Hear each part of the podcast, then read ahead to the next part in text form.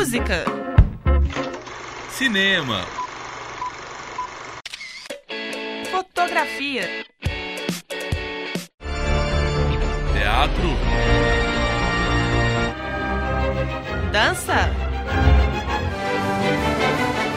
Está no ar o Estação Cultural. E começa agora a primeira edição do programa Estação Cultural. Todas as quintas-feiras, a partir de hoje, eu, Rafael Medeiros, trago para você o melhor da música, literatura, dança, cinema e arte em geral. O navio em que o rapaz estava naufraga e ele se vê sozinho no meio do oceano com uma fera dentro de um barco. Se você pensou em As Aventuras de Pi, está certo. Mas se você já leu Max e os Felinos, com certeza pensou no livro de Moacir Scliar. O Estação Cultural de hoje discute a polêmica literária envolvendo os dois livros.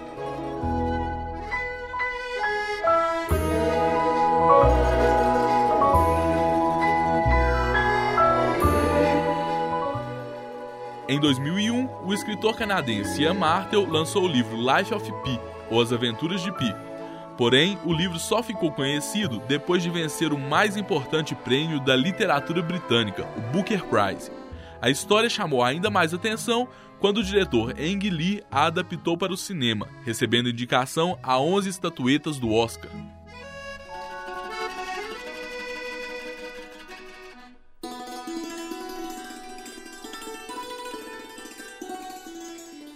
A polêmica começou pela semelhança das histórias, o que foi classificado por muitos como plágio. Moacir Scliar evitava usar este termo, mesmo depois de Martel ter declarado que apenas pegou uma história boa estragada por um escritor ruim. Em entrevista concedida ao Web TV da editora LPM, Moacir Scliar comenta o fato. Basicamente, a ideia é a mesma. Isso aí é que provocou a controvérsia toda. Né? Então, basicamente, é o que as pessoas perguntavam, né? se eu iria eh, processá-lo, né? alegando o, o plágio. Né? Eu, na verdade, não me sentia inclinado a fazer isso. Né? Porque o que me irritava não era o fato de ele ter usado a ideia, mas o que me irritou né, foi eh, exatamente a maneira como esse escritor fez isso. Basicamente, ele dava a ideia seguinte, que o que ele quis fazer foi aproveitar uma boa ideia estragada por um mau escritor brasileiro.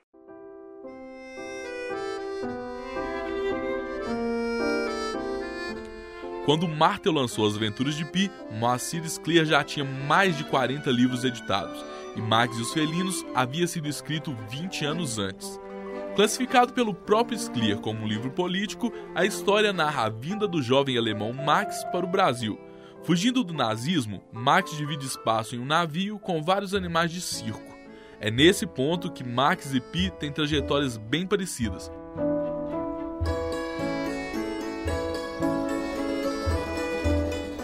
Em As Aventuras de Pi, a família do jovem sai da Índia, em um navio repleto de animais de um zoológico.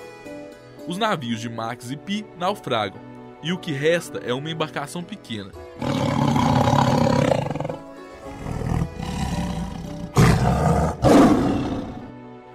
um jaguar pula no escalera em que Max está, enquanto Pi fica na companhia de um tigre de bengala. A partir daí, imaginação e realidade se misturam.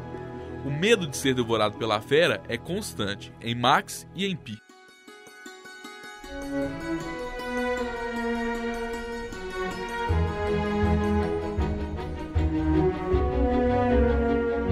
Eu li Max e os Felinos e depois assisti ao filme As Aventuras de Pi.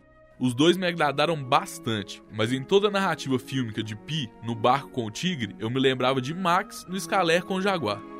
Apesar de o desenrolar da história de Pi ser mais emocionante, a narrativa de Scliar me impactou bem mais. As poucas páginas, 25 para ser mais exato, em que Scliar narra os medos de Max dentro daquela pequena embarcação, pareceram, para mim, um livro de muitas e muitas páginas.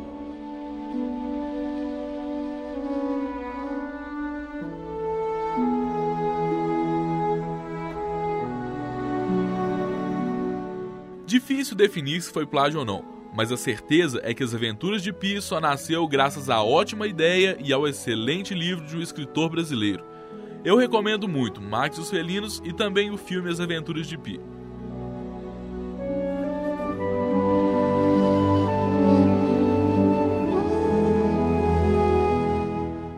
Eu encerro a Estação Cultural de hoje com um trecho de Max os Felinos narrado por Nayara Santos. Até o próximo programa.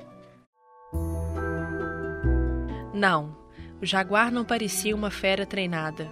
A mágica claridade daquele crepúsculo sobre o mar não parecia nem mesmo uma fera. Parecia um gato, de tamanho exagerado, de certo, mas de ar triste, desamparado.